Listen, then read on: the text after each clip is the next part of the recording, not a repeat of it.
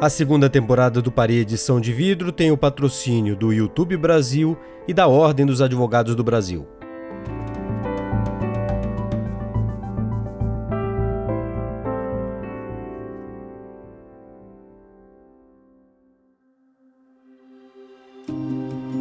A opinião de Jair Bolsonaro sobre o voto impresso é largamente conhecida. Pelas ruas do Brasil, nos para-brisas de alguns carros no passado, era relativamente comum ver adesivos com os termos voto impresso, voto auditável ou coisa parecida. A desconfiança dele é tamanha que Bolsonaro sugeriu uma contagem paralela dos votos. No final, depois de 17 horas, como se, se encerram as eleições, e os dados vêm pela internet para cá, e tem um cabo no final que alimenta a sala secreta do Tribunal Superior Eleitoral. Dá para acreditar nisso? Uma sala secreta? Onde meia dúzia de técnicos dizem ali no final: olha, quem ganhou foi esse.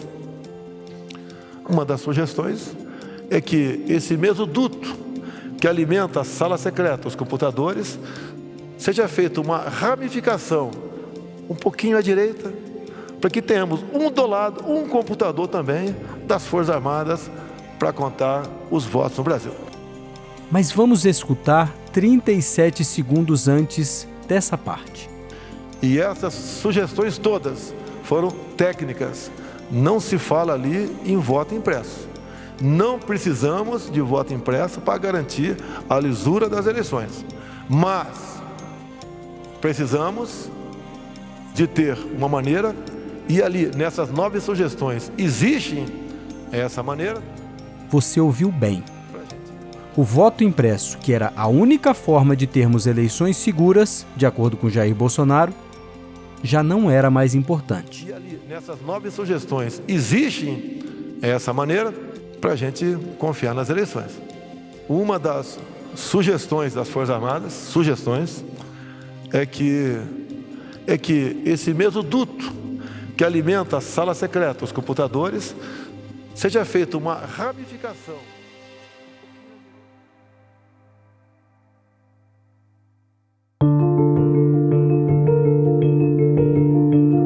Neste episódio, como a urna eletrônica foi arrastada para o centro de uma perigosa estratégia e a resposta definitiva para a segurança do processo democrático brasileiro. Este é o Parede Edição de Vidro, apresentado por mim, Felipe Recondo. Episódio 6 Eleições precisam acabar ou Bolsonaro em conflito.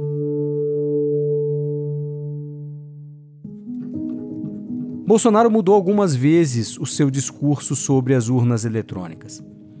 Não, eu não estou falando de quando ele defendeu expressamente a informatização total do processo eleitoral para evitar fraudes isso ele fez na década de 90, está registrado nos jornais da época e foi recentemente resgatado justamente por Alexandre Aragão, o nosso produtor, numa matéria publicada no jornal O Globo há três anos.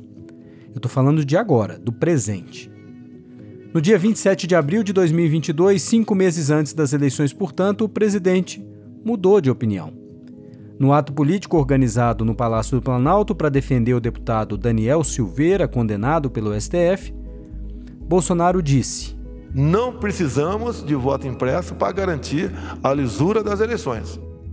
Você poderia contra-argumentar e dizer que o presidente não defende mais o voto impresso porque não há mais tempo hábil para fazer essa mudança e colocar as impressoras nas urnas. Mas não foi isso que ele disse. Ouça de novo e essas sugestões todas foram técnicas. Não se fala ali em voto impresso.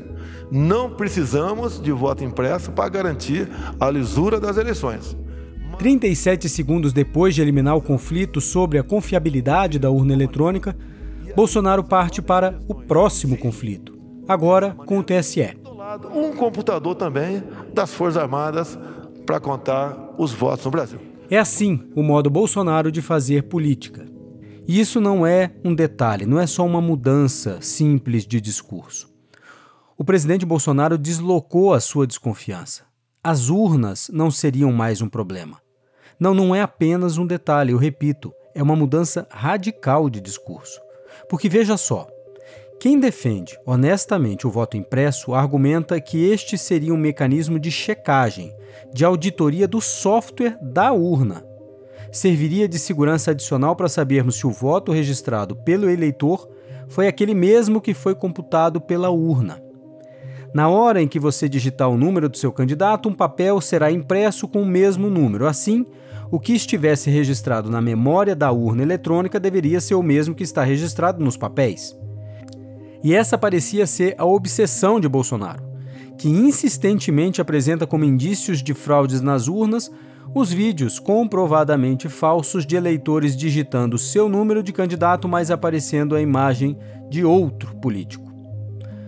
Bolsonaro passou então a defender o que ele chama de apuração paralela.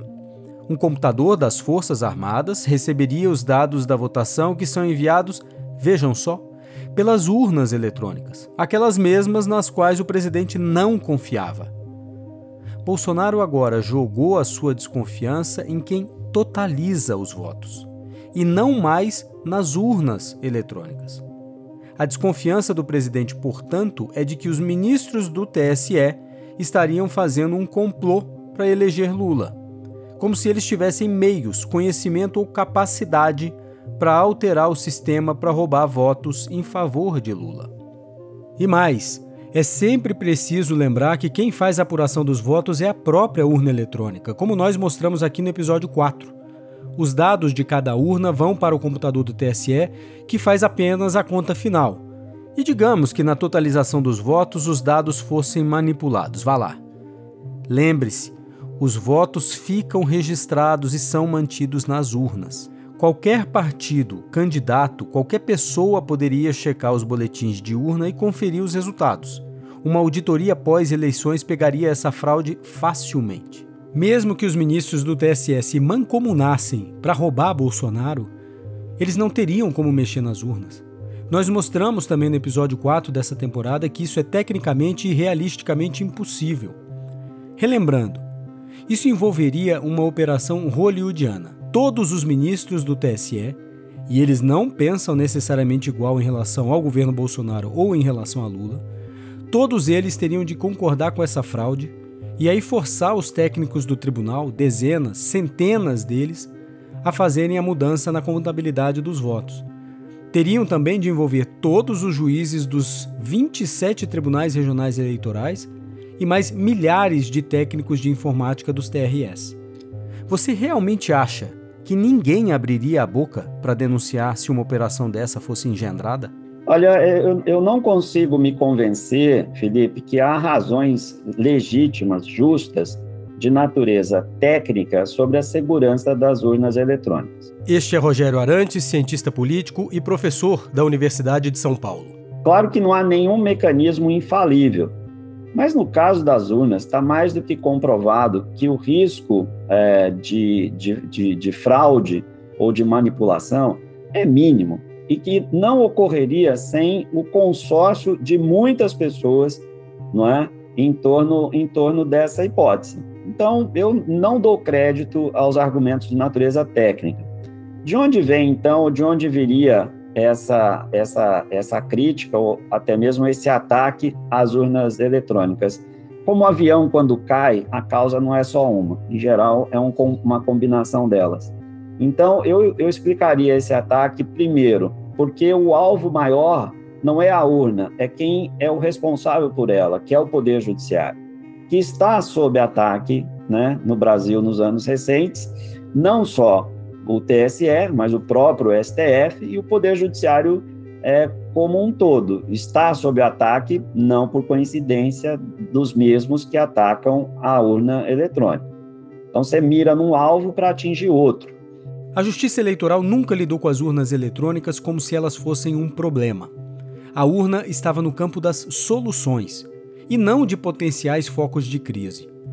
Por mais melhorias que tenha feito ao longo do tempo, por mais esforços para dar mais segurança para as urnas, a Justiça Eleitoral parece ter tratado como secundária a desconfiança que existia sobre as urnas.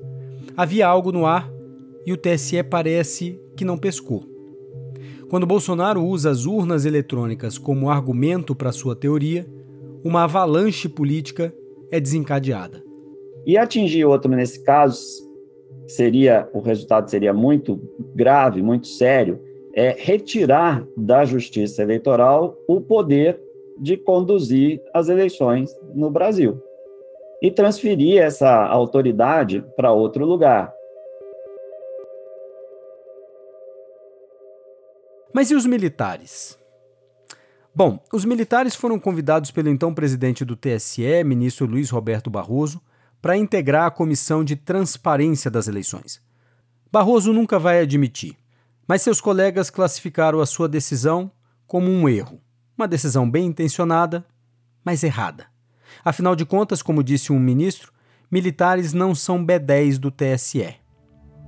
O ministro da Defesa, Paulo Sérgio Nogueira, passou a fazer um discurso meio esquisito sobre as urnas eletrônicas e sua segurança. O ministro da Defesa, Paulo Sérgio Nogueira, encaminhou ao presidente do TSE, ministro Edson Fachin, uma carta com considerações sobre as respostas técnicas do tribunal a respeito do sistema eleitoral. Disse ainda que as Forças Armadas não se sentem devidamente prestigiadas. Não se sentem devidamente prestigiadas. Não se sentem prestigiadas. O tom da carta é péssimo. Mas será que esse discurso tem base na realidade?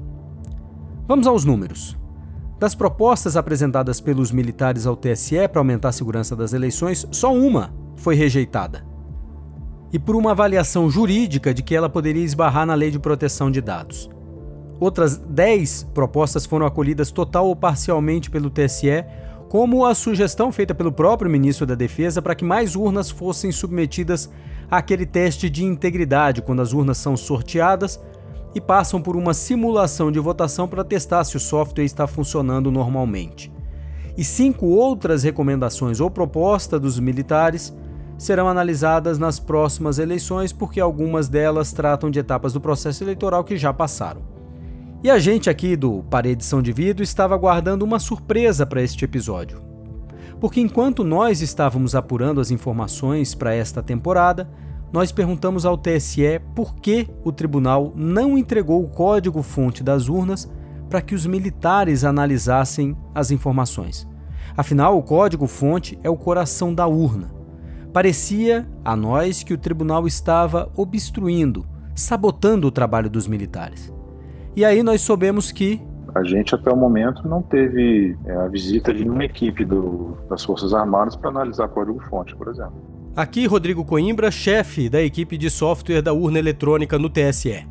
Diante dessa informação, nós então perguntamos a integrantes do governo por que os militares, tão empenhados que estavam em apontar falha na urna, não estudaram o código-fonte.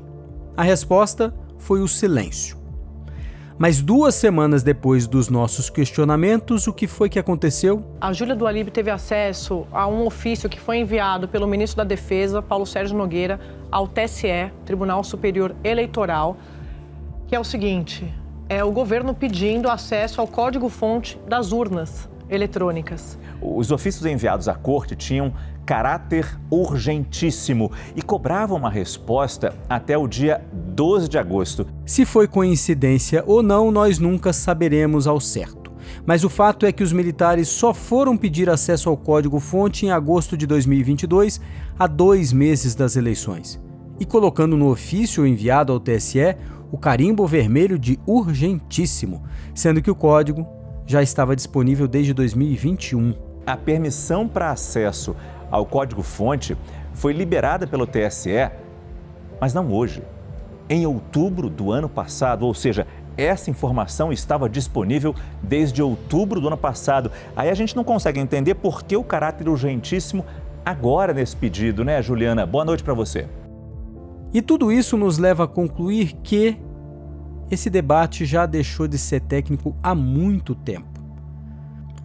Nós estamos falando de política. E na política, Bolsonaro traça um script conhecido, baseado no conflito permanente e cada vez mais barulhento. Quando nós olhamos para a literatura de decadência democrática ou de líderes populistas com um perfil autoritário, existem algumas características que se repetem. Este é o Fernando Melo, meu sócio aqui no Jota e que está fechando seu doutorado em ciência política lá nos Estados Unidos. E que ótimo momento para estudar esse assunto nos Estados Unidos. E que é mestre em estatística pela Universidade da Califórnia. A primeira delas é se colocar sempre num, num discurso constante de nós contra eles. Né?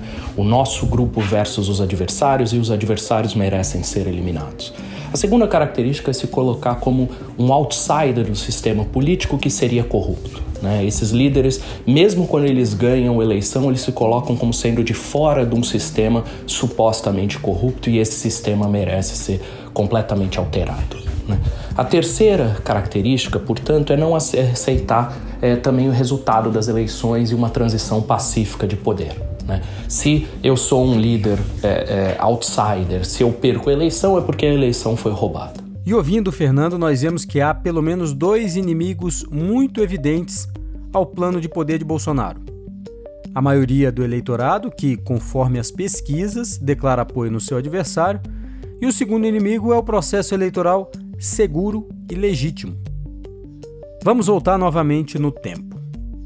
Quando as eleições feitas no papel terminavam, o conflito eleitoral se prolongava enquanto não houvesse o resultado final da apuração. E como as fraudes eram comuns, as disputas se estendiam para depois das eleições. E aí, se você tem uma coisa diferente, você pode dizer, bom, vamos contar de novo, porque deu muito diferente, agora alteraram. Este é Jairo Nicolau, também cientista político e um dos grandes estudiosos do sistema eleitoral brasileiro. Enfim, a gente foi poupado de um país, um território dessa magnitude, com eleitorado dessa magnitude, com tantas unidades territoriais, municípios, seções, é, de manutenção das fraudes e conflitos políticos decorrentes dessas fraudes, né? Enfim, descambando para violência. Voltando lá no início da nossa república, eram comuns os casos em que dois grupos adversários se proclamavam vencedores independentemente da contagem dos votos em que ninguém, obviamente, acreditava. E aí esses grupos inauguravam assembleias legislativas paralelas.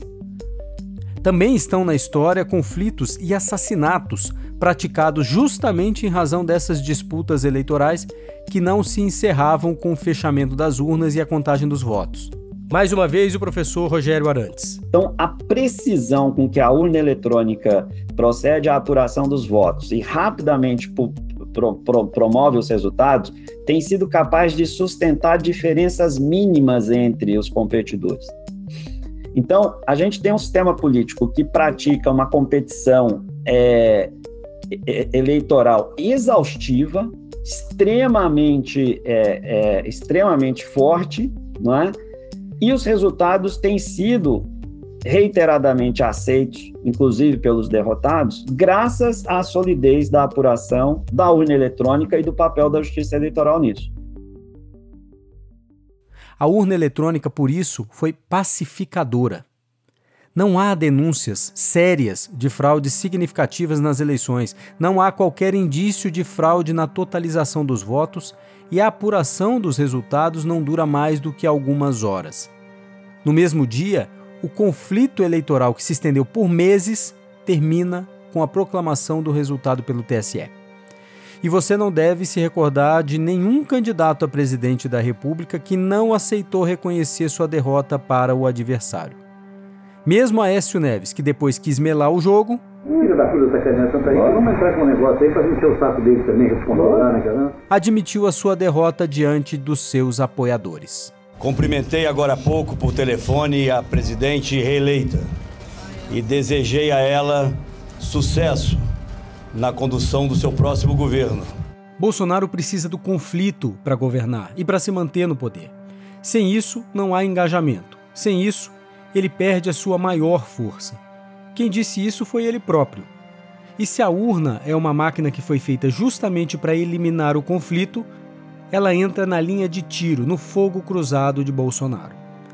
E se o plano, novamente, é o conflito, se o que o Bolsonaro quer é repetir a estratégia de Donald Trump, é preciso deslegitimar o processo, a eleição, as instituições. E existe alguma dúvida de que este era o plano? Só que há diferenças sensíveis entre os dois países. Compara com os Estados Unidos, não é?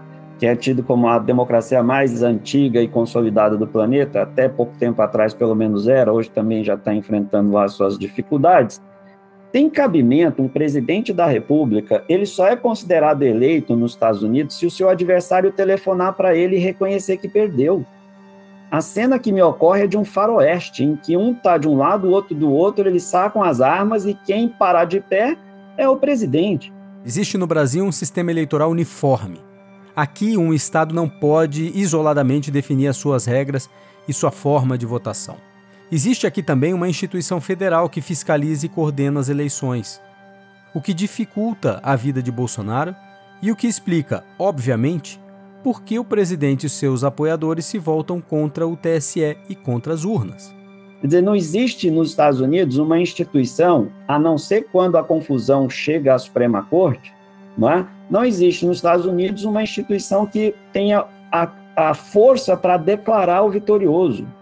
Trump insatisfeito com a sua derrota, deixou registrado um dia depois da tentativa de sedição nos Estados Unidos algo que pairou como uma ameaça permanente aqui no Brasil nos últimos anos.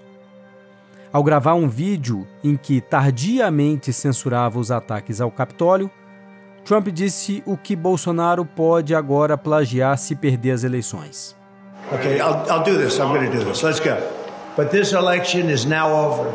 Congress has certified the results. I don't want to say the election's over. I just want to say Congress has certified the results without saying the election's over, okay? Eu não quero dizer que as eleições acabaram. Foi isso que disse Donald Trump.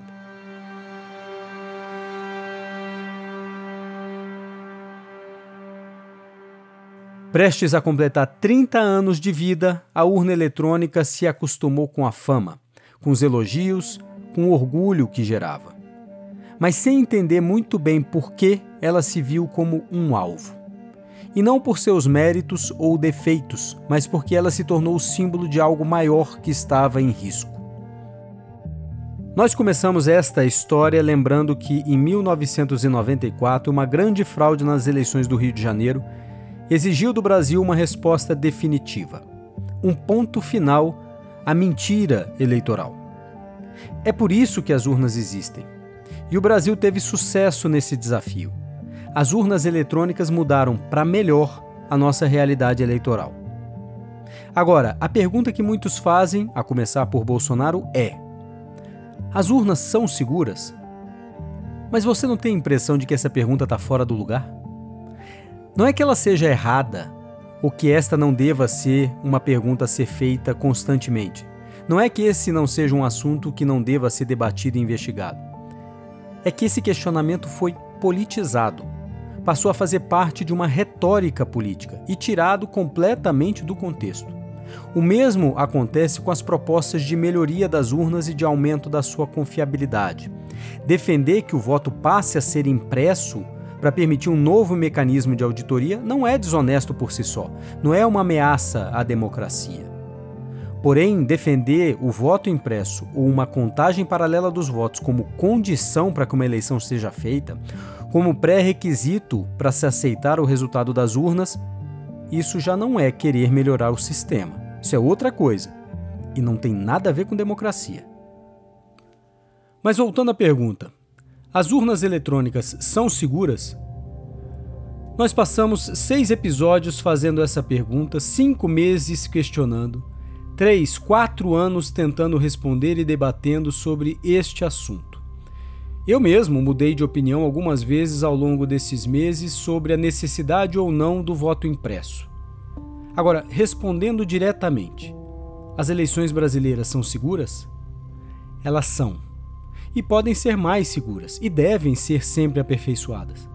A urna não é uma torradeira ou um micro-ondas que deve ser usado daquele mesmo jeito até estragar.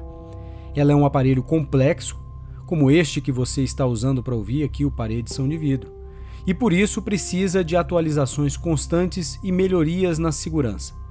Ninguém, nem o TSE, nem Alexandre de Moraes, nem Edson Fachin, nem os militares, nem os civis, ninguém nega isso. E o TSE, de uma eleição para outra, tenta fazer exatamente isso: tornar as urnas eletrônicas mais seguras e mais confiáveis. Quem diz isso? Quem diz isso são os hackers, que vira e mexe são citados como as referências para a tese de que as urnas são uma porcaria. Essa pergunta, portanto, se as urnas são ou não seguras, não faz o menor sentido diante de tantos problemas que a gente tem e que a gente não consegue enfrentar e que ficaram para depois, graças a esse falso problema que alguém enfiou na sala. Democracia partidária, financiamento das campanhas, diminuição da legitimidade do Congresso Nacional, falta de representatividade. Muitas questões muito mais sérias do que essa foram deixadas de lado. Depois desses meses todos, a única conclusão definitiva sobre essa questão é: mais uma vez, nós perdemos a oportunidade de fazer perguntas certas sobre os problemas certos. Em vez disso, nós estamos fazendo a pergunta errada sobre um problema que nem existe.